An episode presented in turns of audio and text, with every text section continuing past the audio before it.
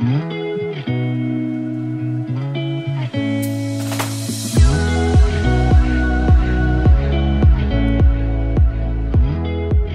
大家好，欢迎来到 Annie 的爱情急诊室，我是 Annie，你的爱情诊疗师。在这里，我会解答大家在感情上遇到的疑难杂症，也会邀请听众朋友来节目上分享亲身经历的感情故事。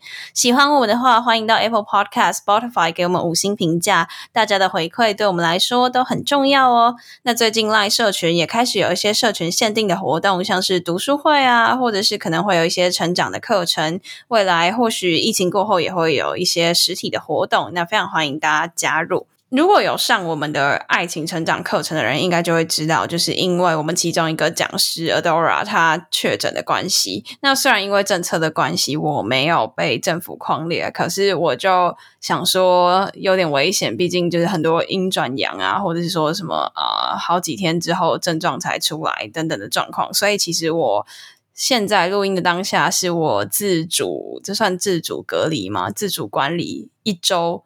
刚好刚好一周这样子，所以我刚刚其实有出门去买东西，对。然后呢，我就觉得说这一个礼拜其实因为是我自己一个人，所以我就觉得说，哎，没有没有什么太痛苦，就是还其实还蛮正常。毕竟我本来就蛮宅的。可是我就在想啊，如果说是情侣，他们因为可能呃身在不同地点，那你为了疫情的关系，可能要减少搭交通工具啊，那就没有办法见面。那这样子到底会？会有多痛苦？然后加上我那个第五十一集，大概是两个礼拜前吧，就在跟安东尼讨论说，呃，《金鱼期》这部 Netflix 的影集，我们就看到说，可能呃，日本他们的夫妻文化，可能男女之间的差异啊，或者是说，哎，离婚的官司很难打，因为他们就是呃比较。维护就是有点大男人主义的感觉吧，毕竟就是日本的文化，大家应该也多多少少有耳闻。比如说，可能你看哆啦 A 梦啊，看什么的时候，就会发现他们都是男主外女主内这样子的，很比较偏传统的一些想法。那在金雨期那一集，我有预告说，就是我会邀请一位，就是有跟日本女生交往的一个我的朋友。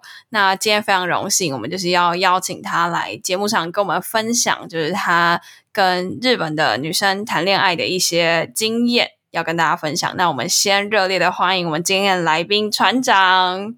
Hello，大家晚安，我是船长，我也有在赖的匿名社团里面哦。你都在潜水是不是？很少讲话。对我几乎都在潜水，所以算是在开潜水艇。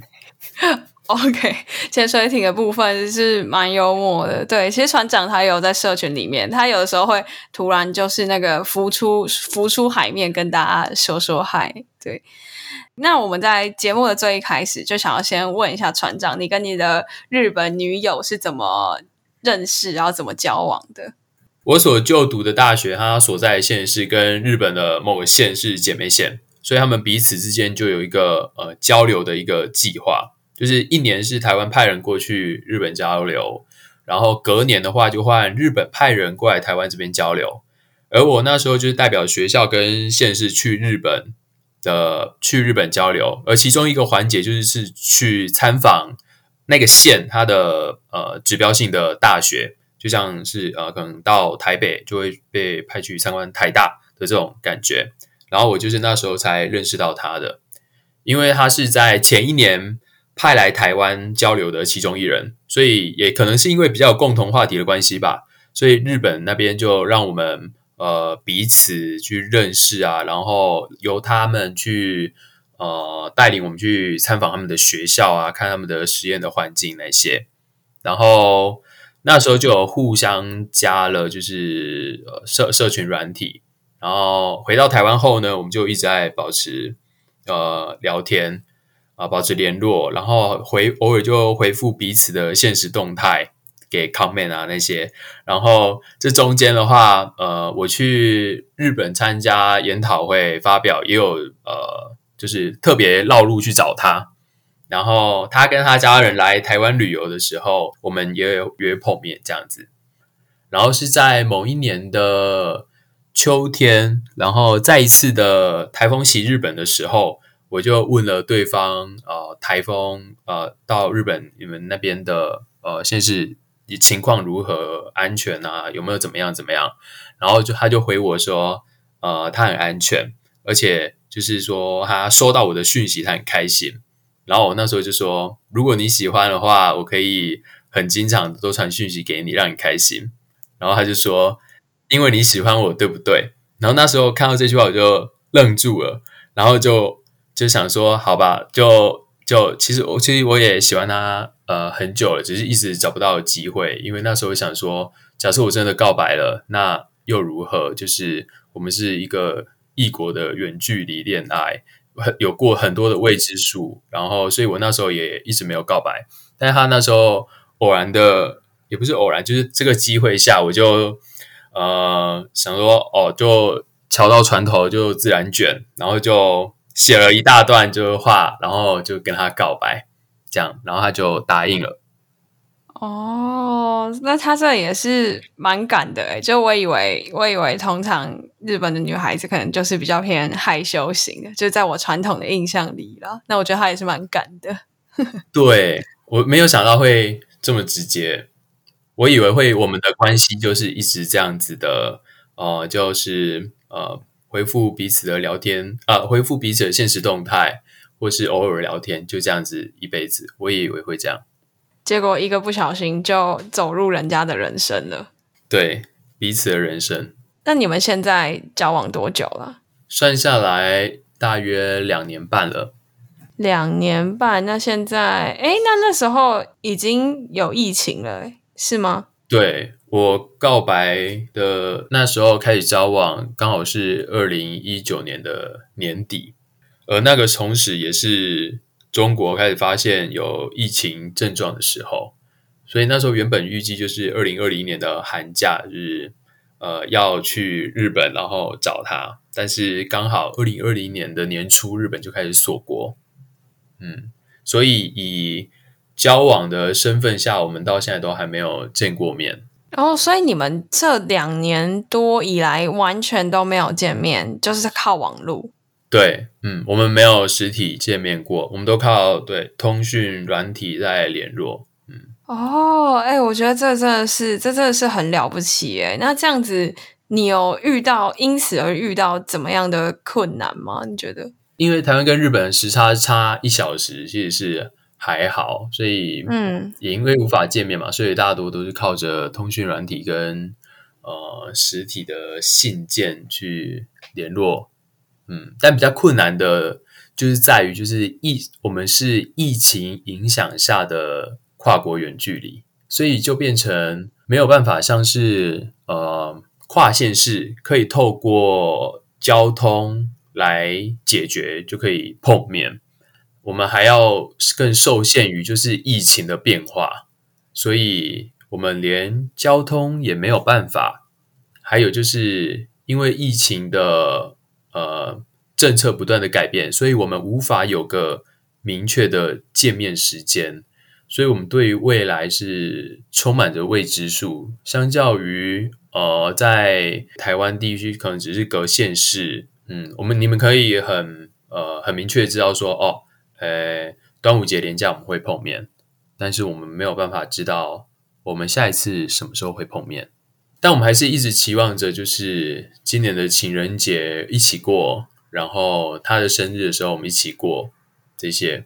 你刚刚有说到说，你们可能下一次见面是什么时候都没有办法知道，然后可能定好了，又会因为疫情的关系又一直延、一直延、一直延。那你不会觉得说，好像你们两个之间的呃见面啊，更何况说你们是从就是交往到现在都完全没有见过面，你不会觉得说很就是很力不从心，或者是心很累啊，然后很想放弃这种之类的吗？嗯，是不会想放弃啦，就会想要努力的去解决这个。情况情况如果没解决，就会变问题嘛。所以我会一直想要去解决这个情况。所以我们对未来的约好什么时候碰面，我们还是没有放弃。我们还是一直定着下一次预计会见面的时间。当然，呃，最后会不会被日本政策或者台湾这边的政策所影响？呃，我们都到时候再说。还是以呃定下一次的时间为准，这样子。哦，那这样子，哎，那我这样很好奇，就你说你们平常都联络都得靠网络嘛，毕竟远距离也没有办法，所以是你觉得你们的互动就会像可能那种台湾远距离的情侣，他们就是常常就要什么事情就要拍照就要报备，是类似这种感觉吗？呃，其实我们谈恋爱的方式并不会一直很高频率的一直在联络，哎，哦，所以这个是日本比较不一样的。不一样的文化吗？还是怎么样？嗯，对我是来自于日本，他们大多数人谈恋爱的方式跟台湾的差异，就像是他们在社群软体上面的话，就不会呃特别的放闪，相较于台湾可能会在社群软体上面，呃，不论说是宣示主权好吗，或是呃跟大家分享这份喜悦，但在日本他们的呃大多数人社群软体上面，你并不会知道对方是单身与否。有没有交男女朋友这样子？哦，那除了除了你说比较不会放闪之外，你觉得日本他们就你跟日本女生谈恋爱的这个经验，你观察下来，你觉得日本他们对恋爱的习惯或者他们的文化跟台湾有其他怎么样的差异吗？嗯。像是据我所知，就是呃，日本人他们大多数就是他们会很注重自己的时间，以及也会很避很尽量的去避免打扰到对方的时间这样子。所以其实我们的聊天频率大约每周两次吧。刚开始我也是很不习惯，还以为就是他答应了我的告白是是假的，就是只但是我就是呃，直到我查了很多。呃，资料啊，然后还有看了很多，就是有跟日本人交往的人，他们分享出来的资讯，我才意识到这一点。所以变变成我会很把握，呃，每一次的跟他的联络，就变得很很重质啊，这样子。这就跟台湾大部分的情侣会传，呃，早安晚安，我今天干嘛，我今天吃什么，这一点差蛮多的，但也没有不好，就只是另外一种交往的形式。一个礼拜两次很少哎，就你你不会觉得很怪吗？你觉得这个过程你是怎么样去接受？因为我记得我之前听你讲，你都说你可能大部分是可能看到网络上其他人也有分享说他们跟日本人交往的经验。我觉得很特别的是，你都是好像你自己主动去查，然后你就慢慢接受这这一件事情，而不是说你们有去可能沟通，或者是说找好一个时间。我觉得这一点很酷。其实我没有去跟他特别。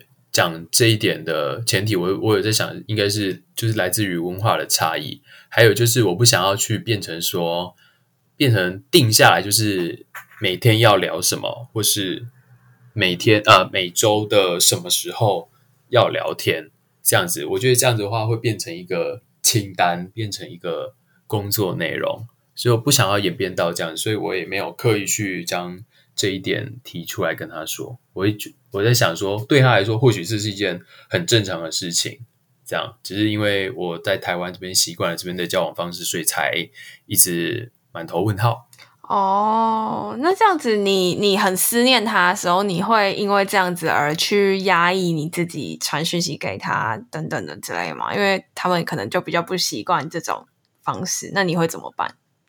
我我很想他的时候，也都会传讯息给他了。嗯，就变成我传的讯息就不会讲那些呃比较呃平凡无奇的事情，我会直接表达我对他的思念，以及呃不论谈论到未来或是一些事情，嗯，然后在一些重要的节日上面，我们会比寄包裹给彼此，像是在对方的生日或是情人节。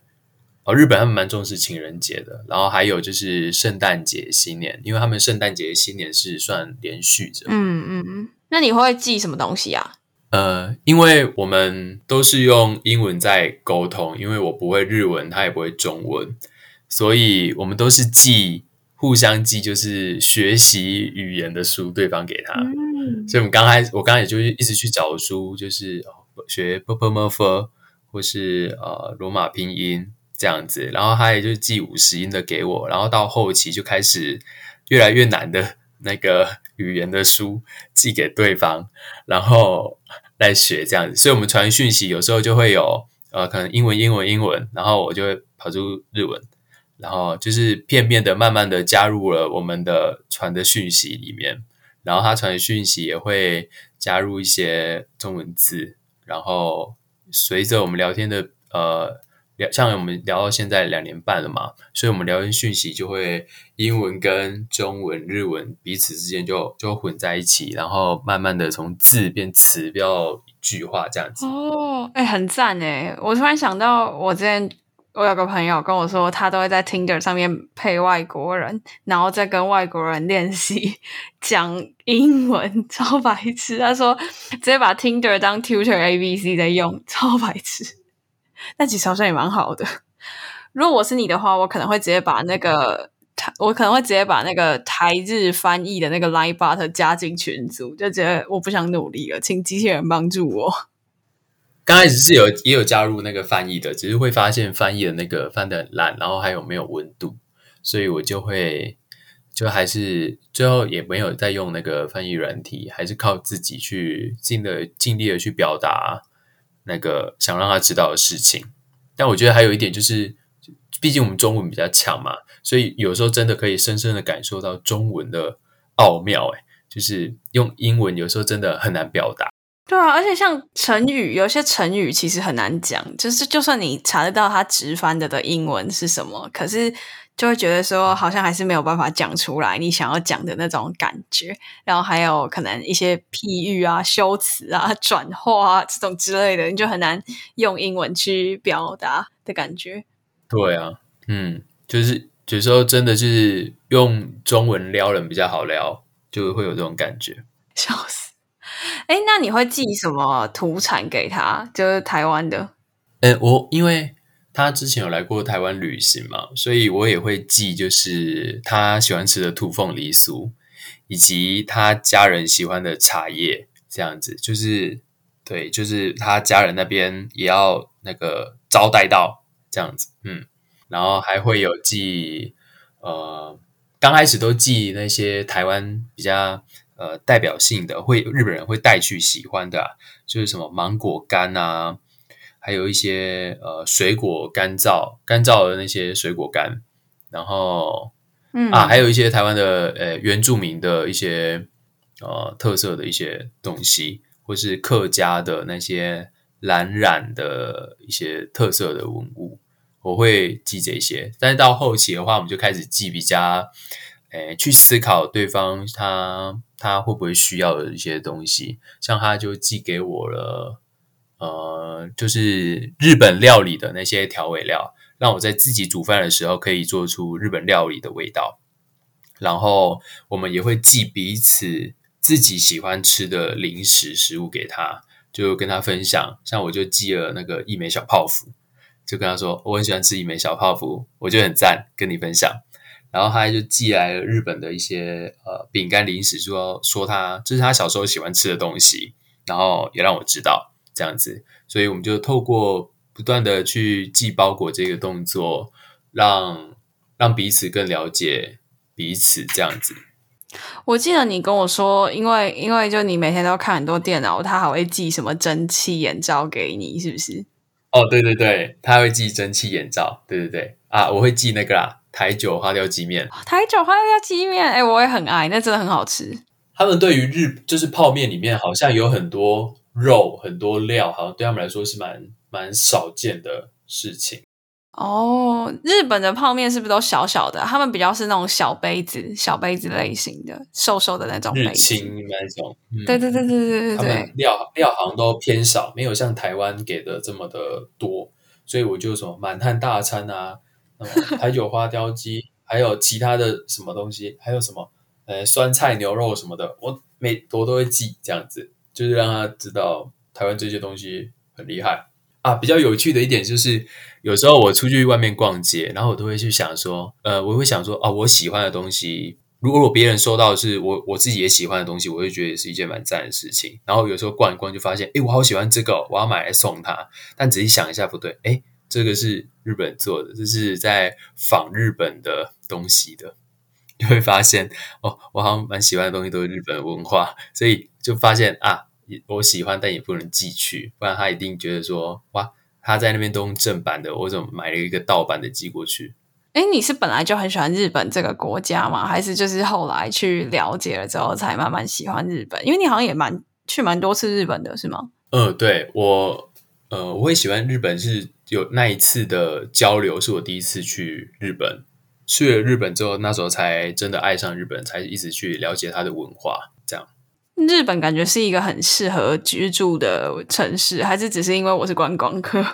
哎，我听很多人都说。就是大家会很喜欢日本，很大一部分是你是站在观光客的角度去看日本这件事情。诶，就是等到你可能是身为日本的职员的话，在呃，他们那边叫社员，呃，在那边工作的话，其实你会必须要跟着大家走。他们很重视整个团队的，大家一起呃做一件决定性的事情。可能举举例是，哦，今天中午我要吃 A 餐厅。然后大家就说：“好，我最喜欢吃 A 了，走啊，A A A A。”但是其实大家心里就说：“哈，我想吃 B，我想吃 C。”但是他们会为了团队而抛弃掉自己的选择。然后还有就是会必须你必须非常的去担心对方呃有没有被冒犯到，就是对，所以变成是在那边工作的话，或许你就会倍感压力，而没有办法真的感受到呃日本的好吧？我也不晓得。那日本的男女文化呢？我之前好像看电视也看到蛮多的。哎，其实从那个什么，嗯，我们小时候常会看的什么忍者哈特利啊，亦或是什么呃哆啦 A 梦、蜡笔小新，其实你会看到全部都在演，就是爸爸出去上班，然后妈妈就是家庭主妇，负责带小孩，然后带完小孩可能就去超商去抢那些便宜的东西，或是就是去 shopping。啊，不是 shopping，呃，买民生用品，就是男主很严重的男主外女主内。嗯，那像面对这些价值观的问题啊，或是文化的问题，你爸爸妈妈或是他爸爸妈妈那边有没有什么会担心，或是他们会跟你们讲什么吗？就对于你们这段恋情，我据我所知是他妈妈那边是蛮喜欢我的，嗯，然后啊，他说我很帅，对。然后我爸的话是没有什么意见啊，但是因为他他本身在法院工作，所以他有时候会跟我提到关于国际婚姻的一些法律的问题。然后他甚至还帮我想到了，假设呃，假设不小心离婚的话，要要要怎么写那些什么书会比较有利？大家想象力很丰富，还不错。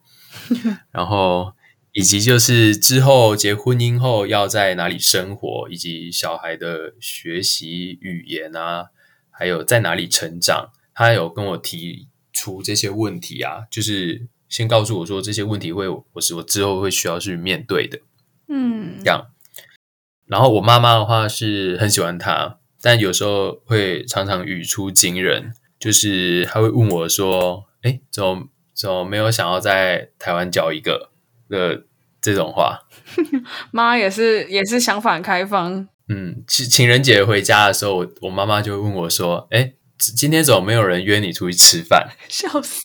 好了，那最后我想要问一个，就是算是帮我们听众朋友问吧。就是很多人会说，远距离恋爱是一个很大的挑战。就可能比如说，像最近可能适逢快要毕业季啊，或是什么的，有些可能校园情侣他们就要面临到远距离这样子的问题。那很多人他可能就会有点担心，或者是什么的，然后或是会在这一关就过不去，就死在这里。那你觉得说你是怎么样去强化你就是？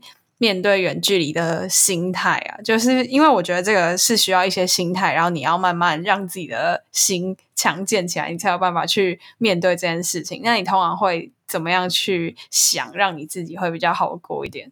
远距离的话，对我来说就是他所在的地方在下雨的时候，我没有办法过去跟他一起撑伞。所以这件事情也没有办法被解决，你知道吗？所以就只能尽量的从旁侧击，去观察，去慰问他说，不是只有你在面对困难，我也都在这样子。然后还有就是远距离，他需要更多的互相信任。那你觉得说，像远距离恋爱啊，还有你刚刚提到的，像是这种，就是日本人可能跟台湾人的习惯比较不一样。那你觉得怎么样的人会比较适合去谈？可能这种所谓比较像是日系恋爱啊，或是远距离恋爱，就你觉得应该要先具备怎么样的条件？我觉得需要是你自己知道，就是你现在在忙什么，就是你有你自己的生活要过，但是你也不会将你的重心全部的呃丢到另外一个人的身上。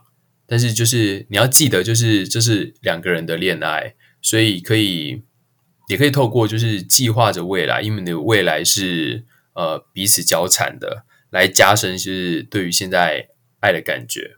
哦，那那我觉得你真的很厉害，因为我觉得从你第一次跟我聊到，就是你女朋友是日本人这件事情，第一瞬间我是超级无敌惊讶，因为我就觉得说，我我觉得说你就是一个很会很会跟女生相处的人，就好像人见人爱嘛，是不是？我们船长就是这样子，人见人爱，长辈缘也很好。哎，是的，不然怎么会叫船长呢？人见人晕。我就觉得你，我就觉得你看起来不像是，就是可能会跟人家谈远距离恋爱的那种人，就我自己的印象啦。所以我就觉得说，能够熬过这一段，然后你们根本从来都没有就交往后完全没有见过面，这件事情真的是非常的酷。然后你都有很多很正向的想法，即便就是刚刚才面临了。博班博班教授的压榨，你都还是可以，就是很正向的去思考你们之间的未来。我觉得这很这很好。就我觉得，如果是我，我可能会觉得说，其实我生活很忙，然后我没有办法。其实我会觉得有交跟没交一样吧。我觉得有时候很负面的时候会这样子想，你会这样想吗？哎，其实我觉得有交还是有差。哎，就是有时候你现在在努力，但是你会想放弃，但是你会想到。我现在放弃的话，就是影响我着我的未来。但是我的未来是跟我的呃远距离的呃女朋友是彼此是重叠，会会是交缠的，最后变成是嗯有了他的这个存在嘛，就是让我会继续坚持我我我原本原本我们当初呃决定的事情，嗯。那我觉得你这这想法真的很棒，而且我觉得你心态上就都维持的很好。就相信前面这些前面这些经验的分享，其实也不仅是可以给那些就可能对异国恋有一些好奇，或者是说甚至想要尝试的一些听众朋友可以去了解。但我觉得，就对于远距离这件事情，我相信也是蛮多人未来会遇到的课题。毕竟现在就是可能毕业季在即啊，或者是说现在疫情的关系，可能很多人需要分隔两地很长一段时间，所以我觉得你今天的分享就是对我们的听众朋友都非常的受用。那我们就非常谢谢船长今天光临了我们的节目，谢谢。好，那我们最后今天的分享就到这边结束啦。喜欢的话，别忘了追踪我们的 IG Annie，你的爱情诊疗师，也可以点主页的链接，更加了解我们哦。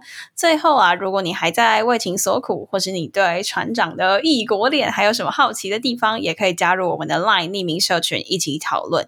那我刚收到的链接都会放在我们下方的资讯栏，还有 IG 主页。喜欢的话，欢迎到 Apple Podcast、Spotify 给我们五星评价，也可以小额资资助我们继续创作。那感谢大家的支持，我们下集见，撒尤娜娜，拜拜，我继续潜水喽。最后的最后，本集节目感谢 WK Professional 赞助播出。WK Professional 目前推出许愿精灵洗护组，内含洗发精、护发乳，还有沐浴乳。我自己也有收藏一套，我觉得它的味道非常的清香。不是化学药剂的那一种，是非常天然的花果香，而且它的味道就是非常的持久，到隔天都还会香香的。